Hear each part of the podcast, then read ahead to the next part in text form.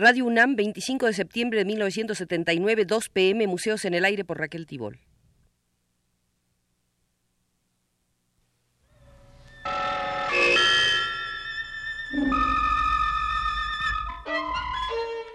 Radio UNAM presenta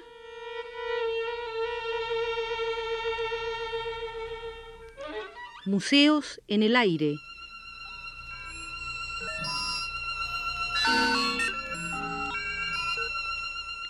Programa a cargo de Raquel Tibol.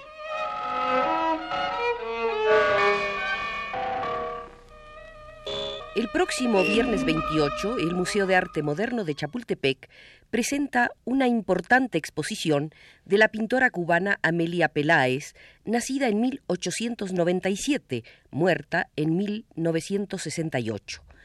Esta muestra ha sido posible gracias a la colaboración de las autoridades culturales de la República Socialista de Cuba.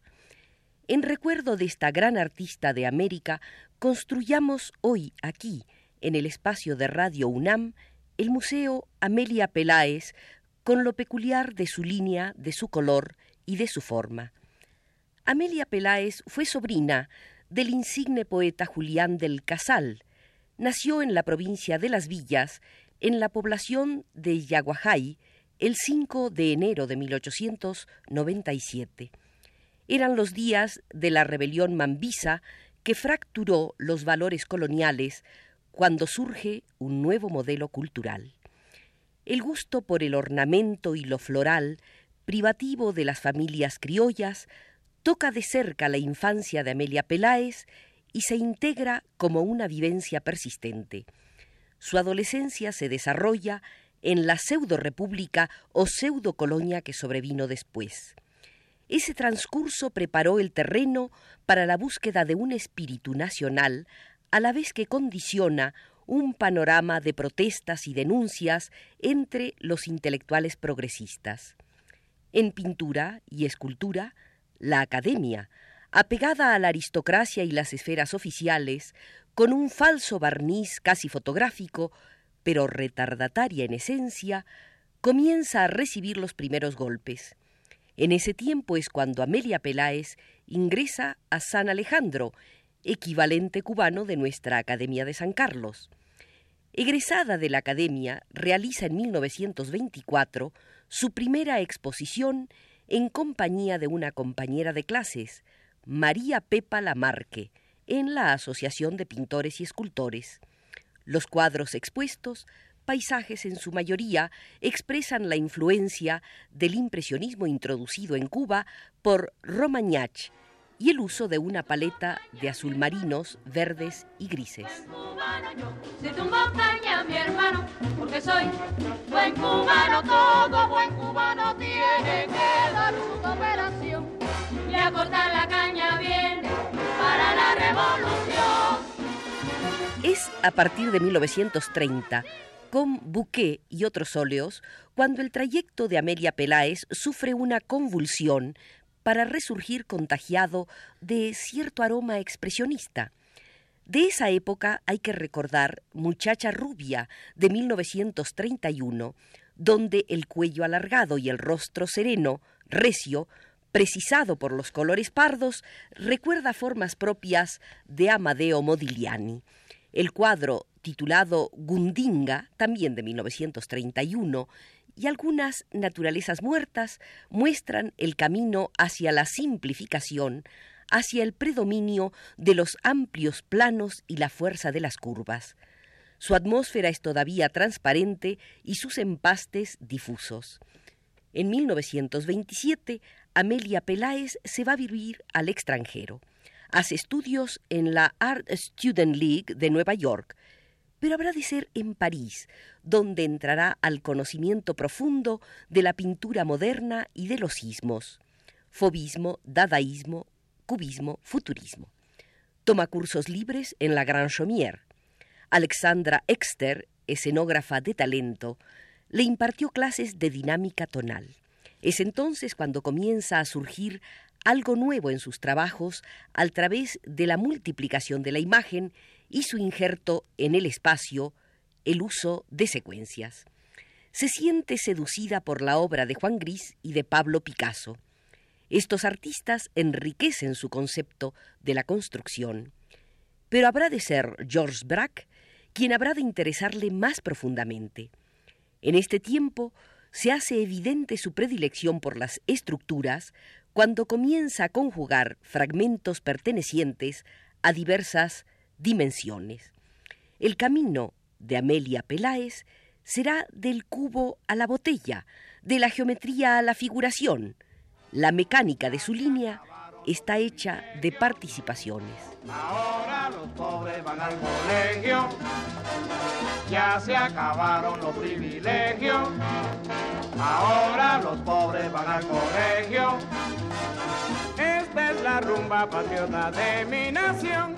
En 1931, Amelia Peláez exhibe en la Galería Zac de París.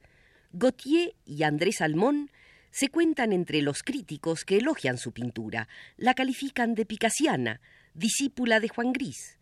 Habiendo recogido un cierto reconocimiento en Europa, regresa en 1934 a Cuba y presenta sus obras en el Liceum. Hay que recordar de entonces su cuadro Pescados, donde el ornamento y el cubismo empiezan a entrelazarse. Los cuerpos reales van cobrando un sentido decorativo, amarrados por líneas negras. La transición se puede apreciar en algunos dibujos de 1936, como La costurera o Juegos de cartas.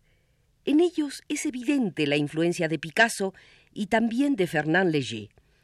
Del primero los contornos ondulantes, del segundo, las líneas curvas de tipo cerrado, en contraste con horizontales y verticales entrecruzadas en el fondo. Pero lo más importante es la reconquista del alma de su isla antillana. Indaga en la tipología humana y le preocupa la mística negra investigada por Fernando Ortiz. Comienza a estudiar los objetos rituales de filiación bantú o yoruba. El elemento negroide enriquece el enjambre sensual de sus formas tropicales. El medio punto y la construcción arquitectónica colonial, las rejas llegadas del siglo de las luces, la cosmología de plantas y frutas representativas van cayendo en su mirada y se combinan con la predilección por las figuras puras. En esta simbiosis se produce el simbólico despertar de la raíz nacional cubana en los trabajos de Amelia Peláez.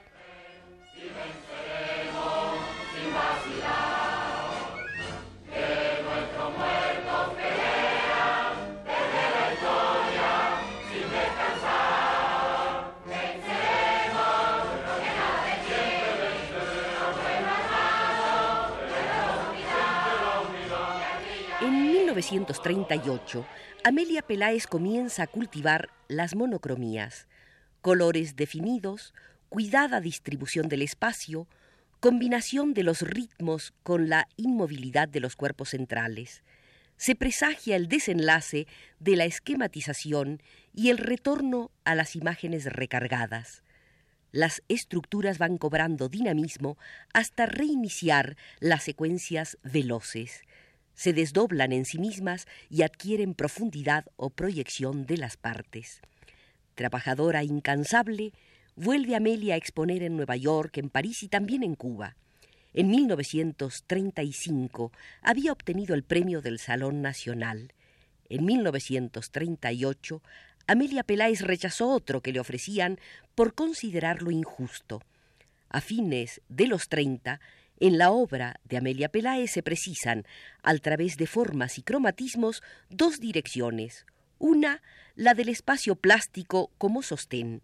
La otra, el ornamento como surtidor de imágenes.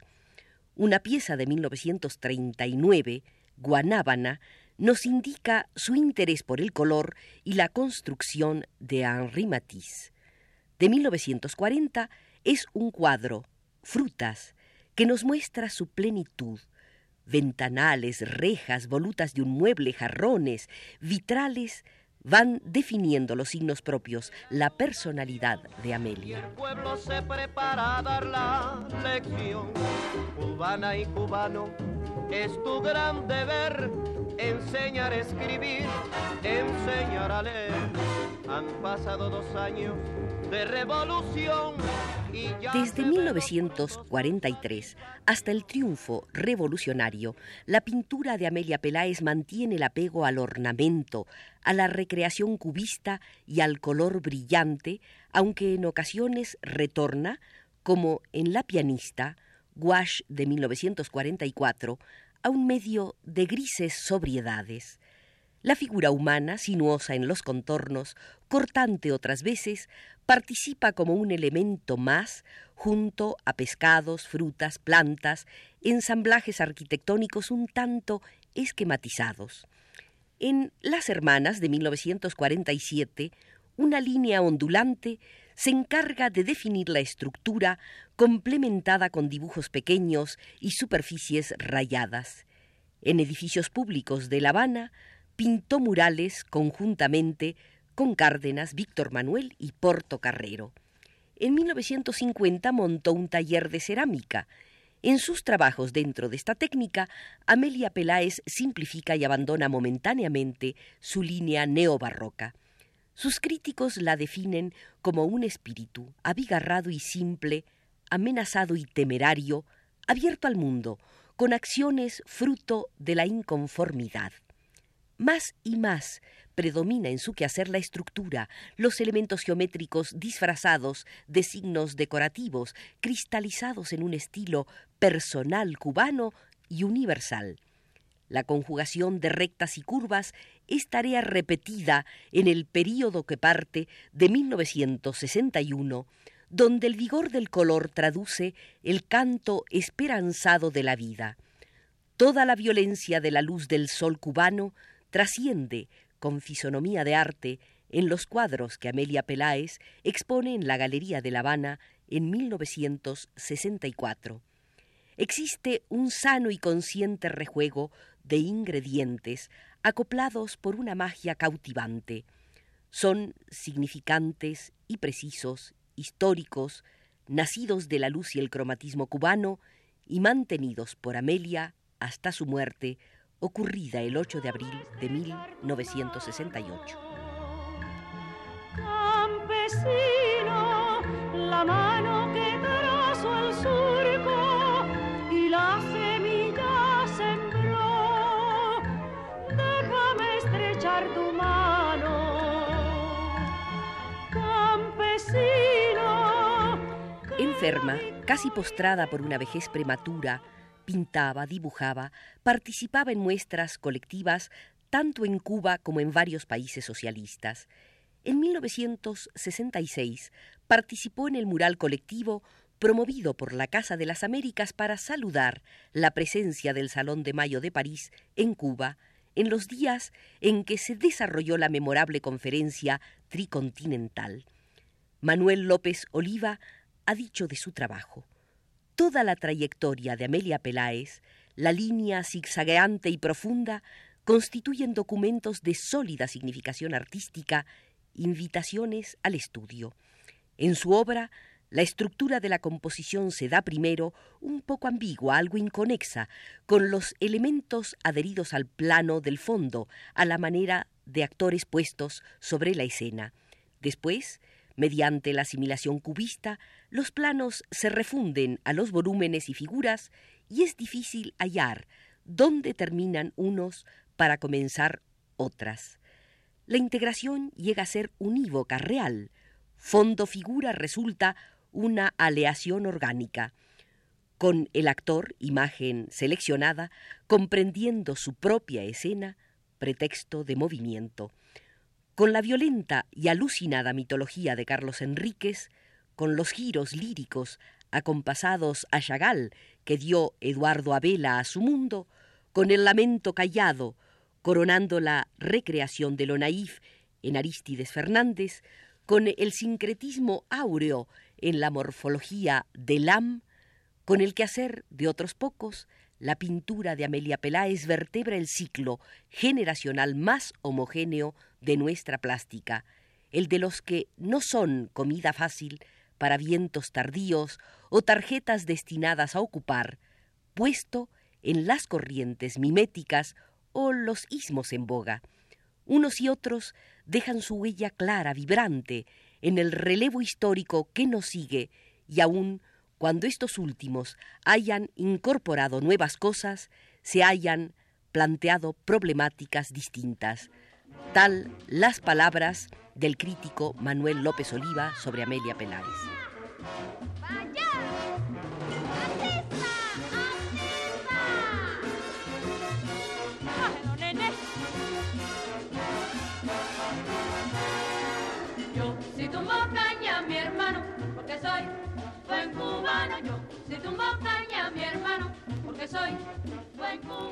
Nicolás Guillén integró con poemas un salón independiente. En ese salón entraron Carlos Enríquez, Víctor Manuel, Abela, Ponce y Amelia Peláez. El poema dedicado a esta pintora, cuyas bellísimas obras podrán ustedes ver desde el viernes en el Museo de Arte Moderno, dice así. Amelia es como un mundo submarino. Amelia es como un mundo subterráneo.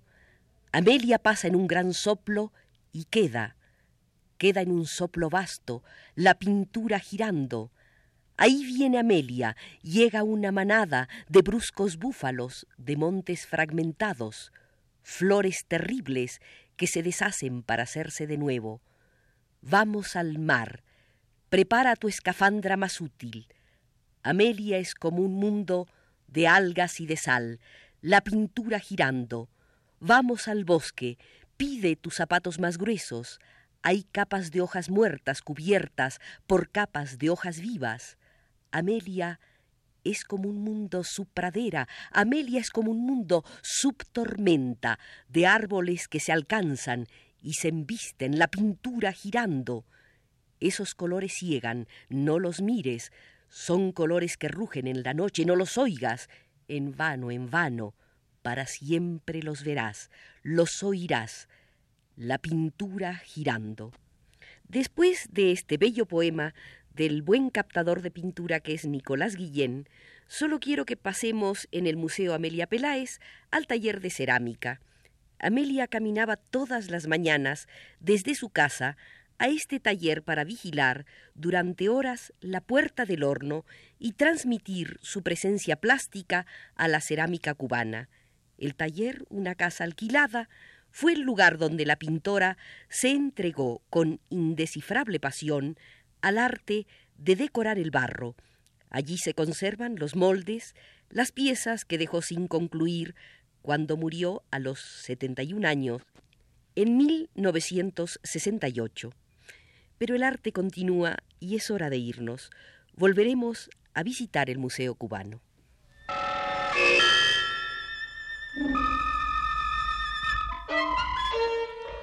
Este fue Museos en el Aire